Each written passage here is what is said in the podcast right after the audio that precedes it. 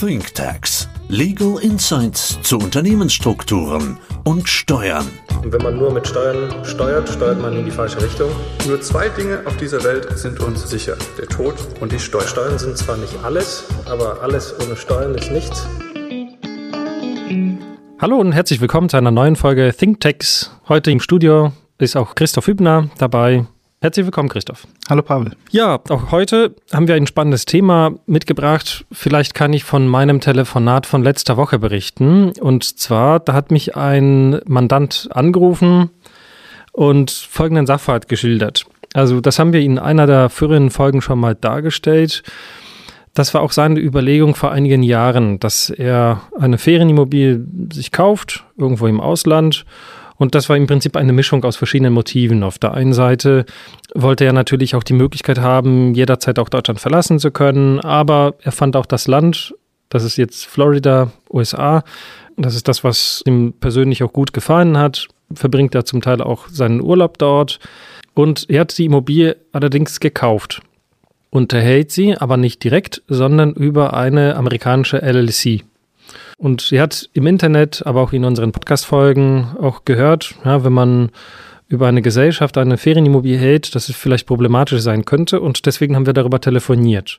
Was fällt dir ein, wenn eine amerikanische Immobilie, die über eine LSI gehalten wird, hörst? Was geht dir da so durch den Kopf? Ja, spannend. Also eine US-LLC kann man nach amerikanischem Recht sowohl als Personengesellschaft als auch als Kapitalgesellschaft einstufen. Und in Deutschland ist ja immer die Frage, bei einer ausländischen Gesellschaft gibt es den sogenannten Rechtstypenvergleich. Das heißt, man muss anhand der genauen Regelungen im Gesellschaftsvertrag schauen, ist es denn auch nach deutschem Recht eine Personengesellschaft oder eine Kapitalgesellschaft? Ja, darüber haben wir auch gesprochen und bei dem Punkt hat er gesagt, da bin ich völlig entspannt. Ich habe mit meinem US-Berater gesprochen, der hat sein sogenanntes Check-the-Box-Verfahren gewählt. Das heißt, die Gesellschaft ist eine Personengesellschaft, also im Prinzip stöldig transparent. Und deswegen hat er sich da zurückgelehnt im Telefonat und fühlte sich zumindest sicher. Okay.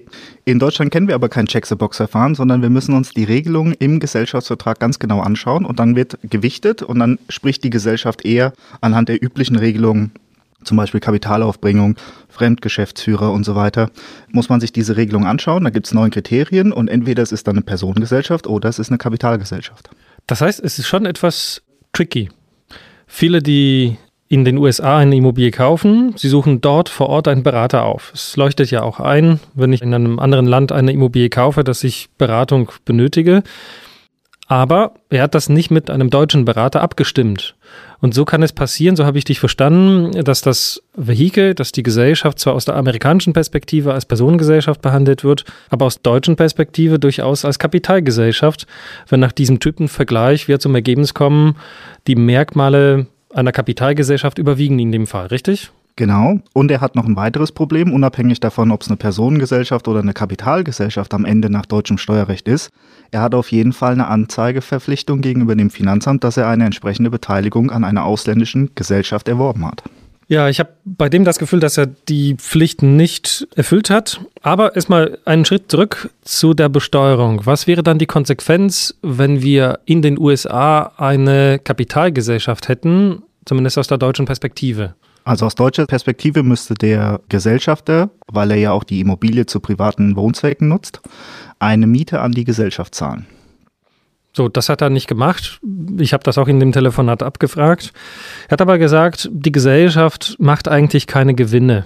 Also er vermietet die Immobilie auch an fremde Dritte, weil er dadurch einfach die laufenden Kosten der Immobilie finanziert. Und ab und zu, vielleicht so zwei, drei Wochen pro Jahr, ist er zwar da, aber am Ende macht die Gesellschaft gar keinen Gewinn. Ja, dass die Gesellschaft keinen Gewinn macht, ist ja erstmal unerheblich, weil er als Gesellschafter, sofern er keine Miete bezahlt, kriegt ja eine verdeckte Gewinnausschüttung im Rahmen der Einkünfte aus Kapitalvermögen zugerechnet, die er auch wiederum in seiner Einkommensteuererklärung hätte deklarieren müssen. Das kann durchaus ein Thema sein. Jetzt wäre die Frage, wie gehen wir jetzt damit um? Also das ist möglicherweise eine Kapitalgesellschaft. Wenn das jetzt eine Personengesellschaft ist, dann wäre sie auch transparent. Wenn das eine Kapitalgesellschaft ist, dann haben wir einmal ein Thema mit der Vergangenheit und einmal ein Thema mit der Zukunft. Wie würden wir jetzt das Problem in der Vergangenheit lösen? Gut, in der Vergangenheit eine Selbstanzeige gegenüber dem Finanzamt, den gesamten Sachverhalt aufdecken und äh, quasi etwaig angefallene Steuern auf die verdeckte Gewinnausschüttung nachträglich zahlen.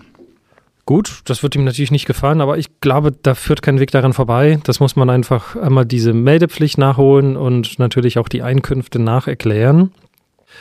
Wie gehen wir dann mit der Zukunft um? Also die Problematik besteht ja fort, solange das eine Kapitalgesellschaft ist. Wäre das vielleicht ein gangbarer Weg, wenn wir den Gesellschaftsvertrag jetzt anpassen würden und aus der Kapitalgesellschaft eine Personengesellschaft machen würden? Das vorhin gesagt, bei dem Typenvergleich, da kommt es auf die neuen Merkmale im Gesellschaftsvertrag an. Das heißt, im Prinzip habe ich das selber in der Hand, ob ich die Gesellschaft in den USA als Kapitalgesellschaft oder als Personengesellschaft qualifiziere.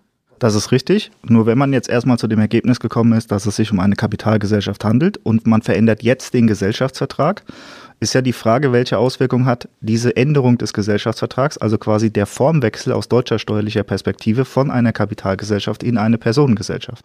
Und in dem Fall ist es so, das kann auch der deutschen Steuer unterliegen weil ich ja quasi das Besteuerungsregime ändere. Die Kapitalgesellschaft gibt es nicht mehr und unter einer Personengesellschaft habe ich eine transparente Besteuerung der Einkünfte. Bei einer US-Immobilie ist es aber im Regelfall so, dass durch das Doppelbesteuerungsabkommen jegliche etwaige Gewinne aus diesem Formwechsel ausschließlich in den USA besteuert werden können. Okay.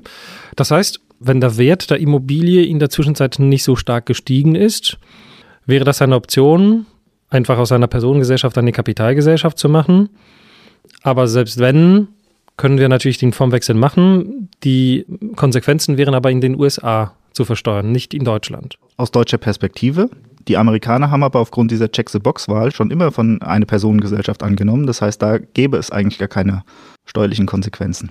Das wäre also ein ziemlich entspannter Weg, damit umzugehen. Gut, dann gehen wir jetzt einfach diesen Weg weiter. Das ist dann eine Personengesellschaft. Ist das dann die optimale Struktur? Wie gesagt, er nutzt das teilweise selbst und teilweise wird es vermietet. Jetzt würde eigentlich die Problematik mit der unentgeltlichen Nutzung der Immobilie in Deutschland wegfallen. Die Gesellschaft hat wieder keine Gewinne. Wirtschaftlich ändert sich nichts dadurch, hat laufende Kosten. Und ist das jetzt die optimale Struktur? Also aus deutscher steuerlicher Sicht hat er schon alles richtig gemacht. Die Gewinne sind nicht in Deutschland zu versteuern aufgrund des Doppelbesteuerungsabkommens, auch nicht im Rahmen des sogenannten Progressionsvorbehalts. Das heißt, sie wirken sich auch nicht auf seinen Steuersatz aus. Umgekehrt kann er natürlich auch nicht etwaige Kosten in Deutschland geltend machen. Die laufen leer. Und insoweit ist er aus steuerlicher Sicht mit der LLC in Form einer Personengesellschaft optimal aufgestellt. Worüber wir noch in dem Telefonat gesprochen haben, ist die Frage, wozu braucht er denn überhaupt die LLC?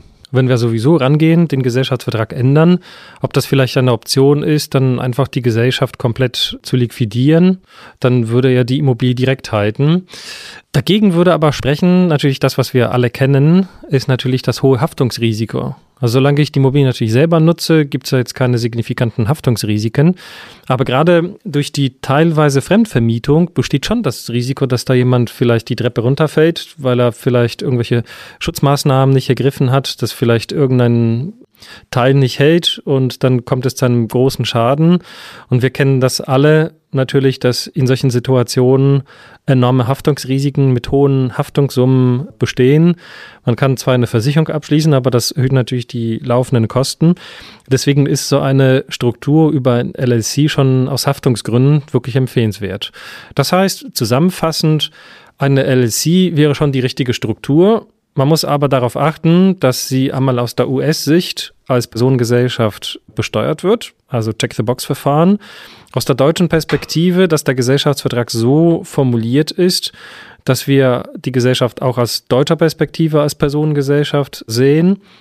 Gibt es da vielleicht weitere Vorteile? Also was würde zum Beispiel passieren, wenn er sterben würde? Oder vielleicht, wenn er das verschenkt? Ja, das ist da ein Unterschied. Wenn er verschenkt, also wir haben mit den äh, USA auch ein Doppelbesteuerungsabkommen für Erbschaft und Schenkungssteuerangelegenheiten. Und da die LLC ja quasi nur über US-Vermögen verfügt in Form der Immobilie, hat die USA grundsätzlich auch ein Besteuerungsrecht, sofern die Anteile übertragen werden.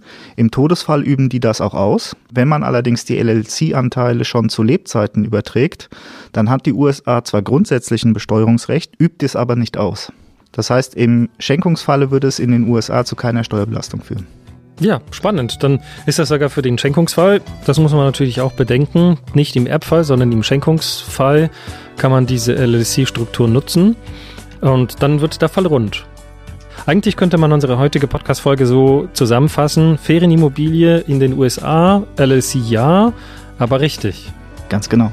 So, das hat wieder viel Spaß gemacht. Vielen Dank, Christoph, und bis zum nächsten Mal. Danke, Papa.